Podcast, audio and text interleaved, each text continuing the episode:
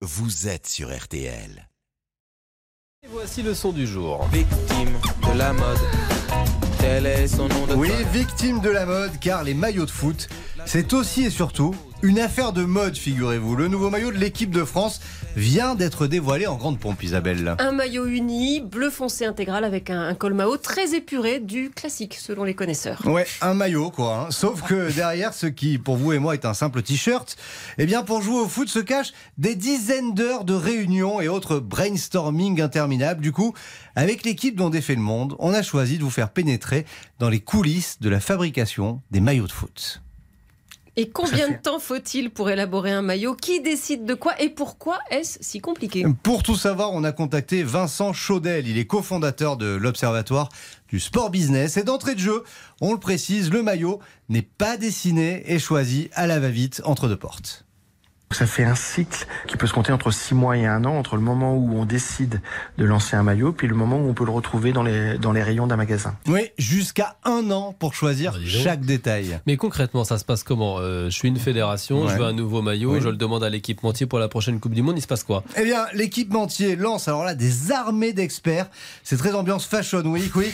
C'est une histoire de mode et de marketing. Il a des études de tendance et il regarde si euh, la tendance est un maillot près du corps ou si c'est un maillot ample, si c'est avec un col ou sans col. Et si vous avez euh, le- loisir de regarder des matchs euh, de la Coupe du Monde euh, 2006 où euh, Zidane donne un coup de boule en finale, bah, vous regarderez que les maillots étaient beaucoup moins près du corps qu'ils ne sont aujourd'hui. Et il y a eu une évolution au niveau des maillots de sport, c'est une chose, mais aussi au niveau de la mode, où on a des tenues qui sont beaucoup plus près du corps, qui correspondent plus au temps du moment. Et puis après, vous pouvez faire des études qui sont locales pour voir si vous faites un, un clin d'œil dans votre maillot avec euh, de la Tour Eiffel, avec du Trocadéro. Est-ce que ça va faire écho à ce que euh, le public français va, va vouloir acheter? Oui Ah bah alors à ce moment-là, je vais l'intégrer.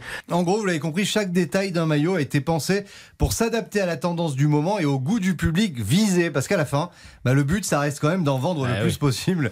Et très souvent, c'est l'équipementier, en tant que spécialiste de la vente, qui a le dernier mot. Mais euh, franchement, il n'y a rien qui ressemble plus à un maillot de foot qu'un autre maillot de foot, non? C'est vrai, c'est bien vu. Et alors, c'est pas un hasard. Un même équipementier habille souvent plusieurs équipes. Résultat, euh, Si vous regardez l'équipe de France et l'équipe d'Angleterre ou l'équipe du Brésil, vous voyez que c'est la même base de structure de maillot. Ce qui va changer, ça va être l'impression, la couleur bien évidemment, mais aussi les symboles. Mais la coupe du maillot qui correspond plutôt à l'ère du temps, eh bien vous allez la répliquer euh, à peu près partout. Ouais, c'est de la triche, quoi.